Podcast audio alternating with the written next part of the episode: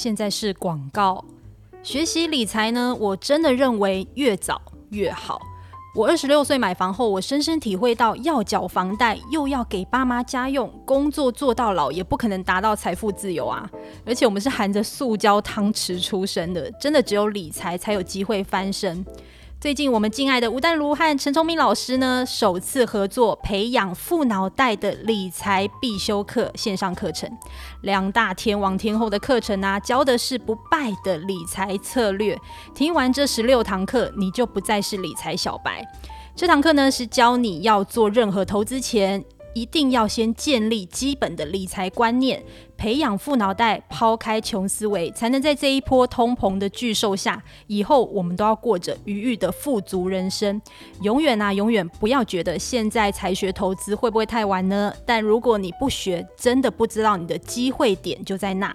告别理财小白的十六堂课，原价六千元，限时早鸟优惠只要两千两百八十，用两千多块换来的是。可能你十年后的两千万。关于线上课程的详细与连结呢，我们就放在资讯栏里头哦。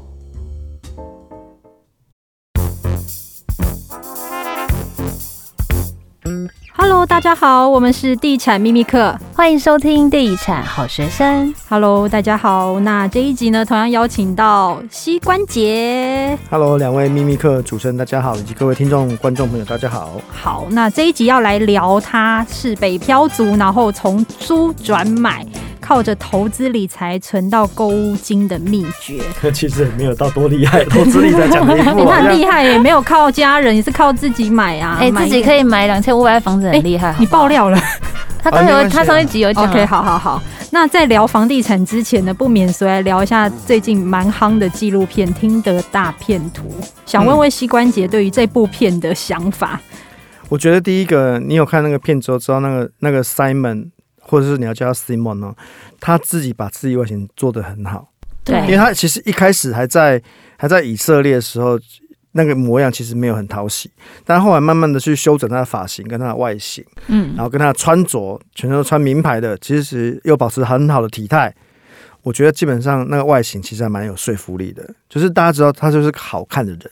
嗯，有有有那种时尚那个 KOL 的感觉，所以我觉得加上他在 Instagram 上面 po 了很多图，那些图呢，就像在参与 Tinder 大骗局里面的这些受害的女主角一样，因为你们看一般的男生的照片，那无非是某些某种特定类型的照片哦。可是这个人他又有开飞机，还有什么游艇，又什么，你自然会让划你照片的人觉得说，嗯，这个人在干什么的？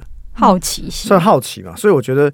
对于很多你要追求女生或是打动女生，有一个很重要的关键是，你要让这个女生产生一定的好奇度。好奇度有很多可能性，其中一个当然是以金钱堆砌出来一个你没有想过的世界。你想象我今天晚上才呃，今天下午才跟你约在那个金华酒店喝咖啡，我晚上就说，哎，你愿不愿意搭我私人飞机到伊比萨岛？我一定会马上打给 Sam 说，我觉得有鬼。我、哦、有鬼是不是？对啊。啊、呃，可是 Sam 可能不一定这样觉得，他可能就马上我就去伊比萨岛。Sam 可能觉得说，哇，老娘我没有搭过私人 private jet，我没有坐过 private jet 过，我想我还真的没坐过啊，对不对？很多人就因为好奇，想要我想要去看坐一下 private，就像有些人。想要去看一些豪宅，就像你们去开箱是一样的道理。我要去看你们两个开内湖的那个案子，就是好奇嘛。对，嗯、好奇会想要去看，所以好奇，但好奇好奇会害害杀死一只猫。对对对，真的杀死一只猫。所以大家就知道，那个好奇有的时候好奇会引领你到更好的地方，但是也有可能会遇到更糟糕的人。对啊，可是我对于那个结局，我真的没有办法接受哎、欸。可是这不这不就是现实生活中普遍上社会对于诈骗诈欺的那个？容忍度其实是很低的，但是偏偏他们所接受的刑罚却又是更低的，因为他们相较于杀人放火、作奸犯科来讲，老实说，他们是对某些人信心产生严重的打击，可是他并没有去杀害一个肉体上的这种事情，嗯、所以他们在所有的法律里面在再怎么判都判很低啊。我觉得在全世界好像除了中国，其他地方对于这种经济罪犯的这种刑责，好像真的都是偏低。呃，只有中国会因为逃漏税不对就被枪毙之类，但是其他地方真的、啊、对，因为中国是集权国家嘛，所以他的法律想怎么定都有他的道理在嘛。因为他想要枪毙是为了威吓那些钱没有送给他的人啊。对啊，对啊。哎、欸，我们好像歪掉，对不起 啊。但是我们是想要问你说，如果现实、嗯、现实生活中真的遇到像这样的渣男，嗯，应该要怎么做？你觉得曾经有没有几度这些受害者他们其实是有机会可以逃走，就是不要落入他的陷阱的？或者是有哪一些警讯是你觉得说应该要觉得哪里有不对劲？我觉得。要跟你要钱的时候，就稍微要有点警觉性。可是偏偏这个男的又很聪明，他把庞氏骗局运用到这样子的阶段，所以我觉得真的是，所以这也是为什么他能够在这五六年来畅行无阻，甚至被信用卡公司认为是一个惯犯，而且是他的手段很高明。所以那个庞氏骗局架建立在感情游戏上，是一个。零和游戏啊，我觉得真的很困难。我觉得任何一个人，我如果我是女生，我搞不好我也我也我也我也会被他骗好几万美金。你会吗？很难说啊，搞不好我我搞不好我很需要一个人来爱我啊。偏偏这个人长得那么帅，对不对？然后身上穿穿的 Gucci 啊、爱马仕啊什么，然后又带我去游游游游车河，又带我坐私人飞机，对不对？很容易晕船啦。哎呀，对啊，我觉我觉得先不要去去取笑那些受害者，因为其实那种事情没有发生在你身上，你不知道你会变怎样。所以我觉得导致他让我们开了一个眼界。好，那我觉得那个纪录片也让更多人对这种感情世界或者是网络交友可以产生一点点的警觉性。我觉得那就是《Tinder 大骗局》这个纪录片带给大家一个蛮大的收获，同时它又建立在一定的猎奇感，因为我们很少看到有这么。离谱的事情，但其实搞不好这类事情在上一个世纪发生的更多，只是我们不知道而已。嗯，对啊，你还记得《Catch Me If You Can》叫什么？神鬼交锋，对对对，神鬼交锋，你还记得吗？记得，因为那个男主角法兰克阿巴内二世里里奥纳多演的那一个角色，他在那个年代去伪造支票，你还记得？嗯嗯，他去骗那么多，其实他也到最后因为骗的太夸张了，到最后被关进去，然后甚至到最后 FBI 是借用他的。辨识伪伪机伪支票的技术，请他来 FBI，所以我觉得骗人这件事情在上个世纪其实有更多更离谱的，只是因为未必我们知道而已。嗯，好，那还是要回归我们的频道的主题啦，就是你可不可以分享一下，就是自己是怎么存到第一桶金的？嗯，我觉得我个人还蛮务实的，哎，就是像我问你哦，比如说你赚薪水，比如说你赚三万块好了，你会存多少钱？我以前我是存一半呢。嗯，那你呢？我我应该会存三分之一。嗯，我存三分之二。哇！所以其实道理很简单。我我当时我其实从从出社会就还蛮强迫自己就是储蓄的储蓄这件事情。所以对啊，就像很多人觉得说我可以存一半，我可以存三分之一，我就会想办法存到三分之二。我基本上我就等于我把生活的很多开销降低到最低，除了房租之外，因为我那时候就知道这个事情嘛，所以我那时候我的房租一个月是六千块。我我刚毕业租的第一个房子一个月也是六千块，就真的是很。我大学什么样的房子啊？很便宜耶，六千。西门町啊，套房啊，小套房，哦、小套房。我那时候哎、欸，我大学更夸张，我大学一个月的房租是三千两百块，因为我有窗户，所以我要多两百块。好没人权哦！你觉得很好笑，对不对？我多两百块就是有窗户。那你选择有窗户的原因是？没有，因为那时候只有那个有窗户可以选。因为我同学就是住那个没有窗户的，所以他一个月三千块。哦，所以我觉得就是。我我觉得，如果说我们因为这个节目希望跟大家讲怎么存钱，或跟着怎么买房子这些事情，对不对？我觉得第一个就是你自己原本的开销要做好一个很大的控管。嗯嗯。然后我那时候就做几个很无聊的投资，真的很无聊哦。比如说，比如说什么？一年一 percent 的定存。怎么样？够无聊吧？可是我觉得早期其实我们传统的那个爸爸妈妈的呃给我们的观念就是要存定存，我觉得这个是很正常的啊。对，但其实你现现现在做这个事情说会被笑。对，就是说对也对，说不对也不对，就是我觉得你只是想尝试，就是没有，因为那个时候觉得哎三年三 percent 啊，我就觉得哦，那这样我我一百万啊，跟正我我记得是十万。就是放进去之后，哎、欸，我可能有会有三千块，觉得很开心。三年三千块，对啊，对，三年三千块啊，嗯、因为因为一一年一 percent 嘛，反正就当做强迫的储蓄啦。对啊，那你知道现在的定存，你放在银行里面，你可能一整年的储蓄下来买买不到一块鸡排，哎，我那天还特别翻开我的存折，我还我觉得很困惑哦。我还拿打电话去给银行，我说：“哎、欸，我怎么会我的我的利息只有才二十块？好心酸哦！你知道银行算的那个活存的那个利息，他怎么算给你？他算你，比如说他六月会结算一次钱给你，对不对？对。他算你一月到六月之间的资金的流动，然后他会取一个中位数。嗯。他不是说你到六月的时候突然存一百万进去，我才给你用一百万去算，他不是，嗯，他取个中位数，所以他取到最后他中位数去，发现只有十万块，所以十万块都是给你算那个利息就很低，是这样子。所以一开始是有做这个定存，然后也有做很无聊的基金哦，然后基金那时候，我觉得我那时候唯一的唯一的优势是，我觉得我获利之后我就出场了，嗯嗯。那个时候，我记得我还做了美林市况基金吧，全台湾在那个时候超多人去买那笔基金的，嗯嗯。后来那笔基金大赔，嗯。我那时候我还记得，我跟同事讲说，哎、欸，我获利十一 percent，我要走了。结果我同事跟我说，他获利到，他说他希望二十 percent，他才他才要下车。很高哎、欸。然后他就后来就，垮了，云霄飞车。对，就云霄飞车。所以，然后后来我又做了那个外币投资的那个保单。哦，那个我也有，你也有对不对？对，你这条路我也都走过，哎，对不对？所以跟你讲，没有什么很稀奇的，所以我只不过很努力的，在我三十八岁的时候存到两百万，然后去买了一间房，去买了一个一千万的案子。所以你听听是不是很？其实没有什么很了不起的事情，就是我等于我从二十六岁工就工作十二年，存了两百万。所以其实是可以鼓励大家，就是。其实你只要死存硬存一样可以达到这个目标。对，前提是你不要乱买东西。所以我我觉得买房子这件事情对我来讲是一个督促，就是我会因为我想要买房子，我不敢乱买东西。所以我们在台北二三十年来这么久，我们不敢乱买汽车啊。所以到现在，我们从大学到现在，我们都是用机车代步啊。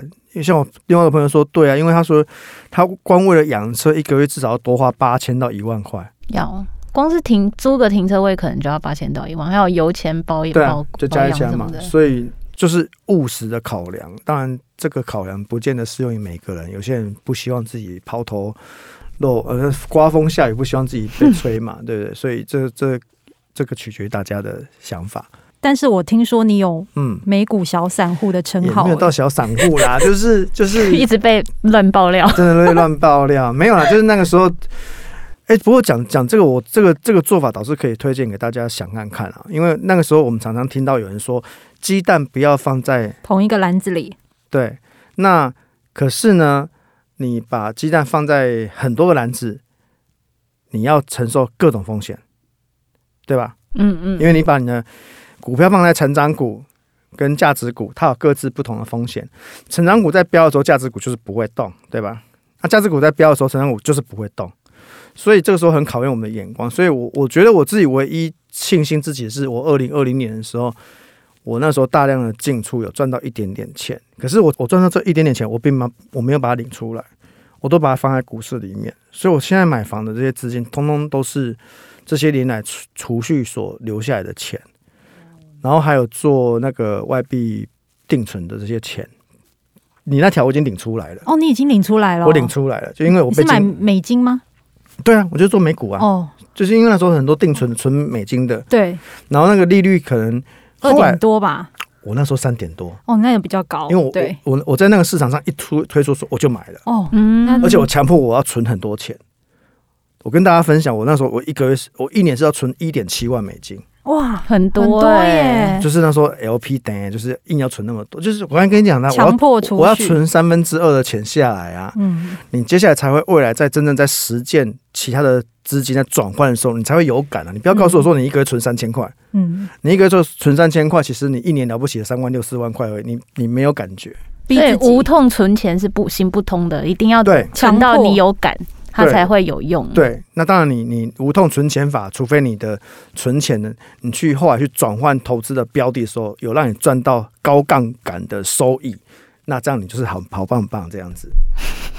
那所以你有投资台股吗？还是你就只有我投资台股？我今天早上才卖掉一张赚两百块 KC，很闹哎、欸，台股不太好啊。美股也不好啊。哎、欸，其实台股在过去这两年，如果你真的很操盘操的很好的，是赚了很多钱。没错，这也是为什么在这两年物价齐涨的时候，有些行业撑得住啊。嗯，因为你们做很多那个房产的访问，你们你们就知道哪些行业的人真的赚到大钱。对，那个大钱就是很惊人的钱。我的另外一个朋友是怎样？给你猜，他做到最后，他这更真的做一年，他就二零二零年那一年。请问他有出海吗？出海哦。嗯，等一下，你出来是比喻的还是？是我我我说的是买一些航运股什么的。我不确定他买了什么，但是他他是一直有进出的，十万块的本金。好，十万块是多少？嗯，台币啊，十万块台币哦，滚成多少？八千万。哇塞，这太夸张了吧！他就真的刚好就是就是各种都做，而且他他不买股票，他买股票期货，所以那个本身的杠杆比较高。哎、欸，这个很可怕哎、欸，期货那个要赔、嗯、会赔死的哎、欸。嗯，人家就是有办法，所以可以请他上我们节目吗？他我问过了，他不愿意。哦，嗯、他是他他是他是真的很认真在研究每一个产业，还是他是有一点在赌博性质的在猜、嗯？你不能这样讲，因为所有在股票上投资人都不认为你是后者，都是认为自己有很专心研究的。对、嗯、对，嗯。然后我自己二零二零年有赚到钱的方法是，比如说我有我有十万块，对不对？我十万块会先，比如说十万块里面，我拿三万到四万，我只做一张，然后我做那一张，我可能只有获利三 percent、五 percent、十 percent，我就一定走。然后我是在累积不断的本金扩大化的方式。你是很有规律的在，很有规律性，的对。可是因为本金不可能很大啦。我们没有那种什么两千万、三千万，没有那种钱，我们就是拿一部分钱出来，再慢慢做、慢慢做、慢慢做，所以那个本金扩张的速度会比较慢一点。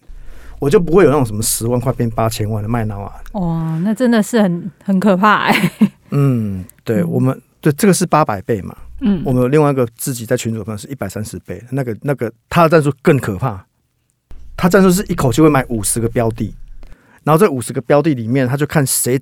涨得最好，立刻砍，砍完之后去补那个赔最多的，然后到最后收益辩证的时候全出这样子。哇哇塞，这、嗯、真的，嗯，要不然人家怎么做一年一百三十倍？那感感觉心脏是不是都会跳很快？嗯，不会啊，你做到一个程度之后，你就觉得那就是那就是数字的变化而已。嗯，对。那你自己比较看好哪一个产业的股票啊？你现在问我是台股还是美股？呃，台股、美股都可以分析。台股我比较不敢确定，因为台股的、嗯、呃，就是它是看接单量嘛，对，跟看产能表现嘛，所以我觉得大家如果要忙忙着买，你还是呃，大部分的专家就会讲说，请你买零零五零零跟零零五六，对不对？对，ETF。ETF、嗯、对，其实这是比较保险的做法，我我我我认我认同。对，那我觉得如果你还是想要手上有一笔资金，你在三年到五年之内你不会开掉 EA，我觉得真心觉得这一两年航运还是有个头可以走，然后我们的的那个半导体还是有不错的表现，所以这是比较保守的做法。那美股有受美股的地缘政治风险的一个起伏的那个变化会很大。它相较在台股没有那么大的感感受，你看，你看俄罗斯跟乌克兰的地缘政治的风险，就马上就是一一直在市场上窜动。对。但是因为今年的联准会，它就是摆明就是我今年会加息，嗯，升息。你知道上一次我们台湾的房市啊，这个跟你们非常有关系啊。房市的整个在慢慢的往下滑的过程当中，也是因为它不断的升息，升息。对。它分了很多年升，嗯，对，升半码半码这样升啊。对，那。以前可能，比如说我告诉你哦，你要过这个红绿灯哦，你你有二十秒可以走，大家知道我有二十秒可以走，我就会慢慢走走过去。可是现在联准会的做法就是，我告诉你，现在这个路口只有两秒可以走，所以突然升息。我们过我们上一次的零八年的那个 QE 花了大概有七五六年以上在升息升回来，这次联准会打算用一年升回来，所以其实哇，那个升息的压力是蛮重的。所以我对。这也是我觉得我今天来这个节目跟大家结缘，就是我想要知道你们自己对联准会可能这一年要升息五次到七次升息的加码的过程，我其实很很好奇这个方式会产生什么样的变化。不过我觉得台湾、啊、台湾的产业就会受到蛮大的影响的。然后美元也要慢慢回到强势一点，因为这几年是台台币强势。对对，那所以所以我们台湾的出口业还蛮开心的。嗯，然后进口进口业也。不表示不开心，因为进口业台币强了嘛，我买到美元的计价单位的商品都变多啦。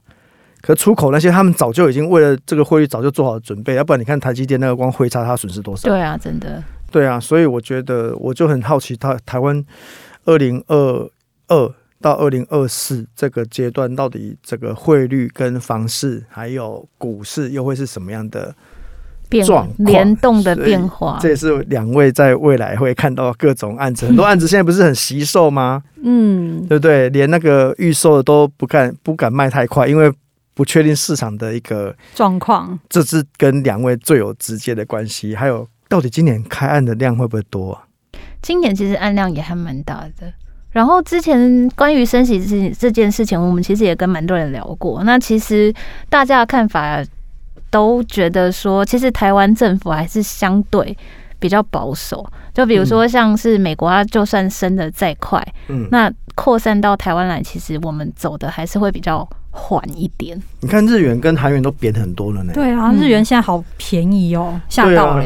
对啊，你看很想换，又不想换啊。对啊，不会，我我所以我觉得好像还会再低一点点，我不确定了，我不确定了。就是就是，我觉得台币的强势这件事情会让更多。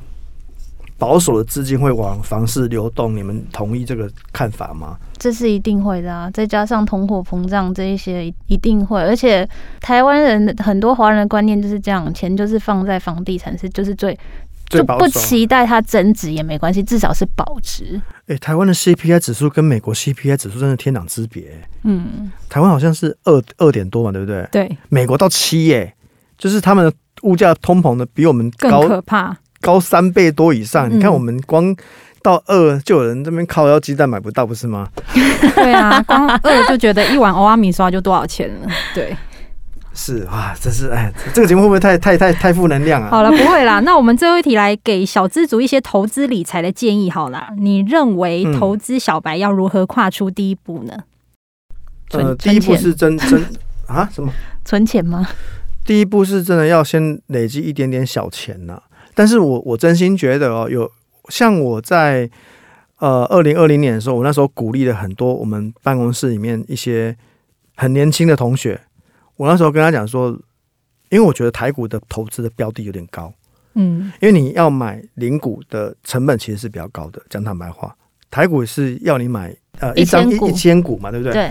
可是比如说呃，我今天身上只有八千块台币而已，那我要做什么投资？八千块基本上大家都有吧。八千块可以啊，你可以买苹果，可以买个现在苹果应该一百六十几块美金嘛，你可以买个好几股啊，对不对？那你又可以享受到，因为苹果还会发股息给你。我自己光领苹果股息，每一季都领二十六块美金，没有很多，没有很多，对，对嘛哈。但是我觉得，就是我真心觉得小资主最适合的做法，其实是做美股，因为美股做的单位是一股一股买。所以，比如说你看好这个产业，你就是会用到。比如说，你看你的你的电脑是 H，哎，跟我一样是 HP，对，对不对？你就可以慢慢买。比如说，你可以买 AMD，你可以买 NVIDIA，你可以买微软，你可以买 Apple，你可以买 Tesla，你可以买很多东西。然后你就是，你可以像我有一个同同事，他真的超级分散标的的，他他买了三十几档股票，都不同的。都不同，他真的把把自己当成一张 ETF，对。然后像我另外一个同事，就年年纪跟你们差不多，都很年轻。然后他就是执行那个，我我买到一点点之后，他赚到一点钱，他就撤退。所以他二零二零年真的刚好翻一倍，哇！但因为资金不大，资金不大，就是我们讲说，你今天有两百万的资金跟两亿的资金在做投资是不一样的做法。嗯，两亿你不会一次 all in 两亿在做吧？不会吧？对，对嘛？但是两百万。或是二十万，你那种全盘输了也没关系的，这种翻倍的的速度会比较比较敢冲吧？对啊，所以我觉得你单位越小的，其实我越鼓励你去八千块，你就八千块 all in 一张某这个股票，然后面积又不是很大，所以你就算八千块全赔了，你应该顶多流一滴眼泪而已，不又不是赔八千万嘛，对不对？嗯嗯。可是这个八千块可能。可以有机会让你翻倍的几率会比较高，因为你八千块台股很难买东西呀、啊，对吗？很难啊。所以我觉得我都我都建议说，如果是小资主，你身上就是拿个两万三万，其实真的很好做。我同时就是拿两三万做到五六万，这样不是很好吗？对对不对？所以我觉得小资主最适合做美股的标的，然后慢慢的也是参与整个世界的经济局势的过程，我觉得挺有挺有意思的。嗯，所以我其实一直觉得股市其他就是联动房地产，因为这一两年股票好，所以很多的资金都投入了房，对，也到了房地产。嗯，其实我觉得这个反而是比较聪明的做法。对，对，鼓励大家都可以去尝试一下啦。因为我我也身边有蛮多朋友，以前是对产业啊、对经济好完全没有兴趣，但是现在买了股票之后。根本就是如数家珍，什么产业前景怎样，下一季的营业额多少都可以讲得出来，变得超厉害。对啊，都马上去算那个 P E 值，去算算算算 P S P S 对的。你有投，你有投入，有加入这个赛局之后，就会专心在这个事情上。对啊，所以我觉得也会间接的关心很多事情。我觉得这挺好的，这个这个挺好的，然后也帮自己斜杠一个身份。嗯，对啊。你可能赚不到一个头期款啊，但是你可以赚到一个车位。现在有车位也不容易啊！对对对对，车位很贵。我说回我的话，我说回我的话，我朋友他们在大安区开的案子，车位一个就要七百万，天哪，夸张哦！好啦，那这一集也非常谢谢膝关节，那我们就下集再见喽，拜拜，拜拜，拜拜。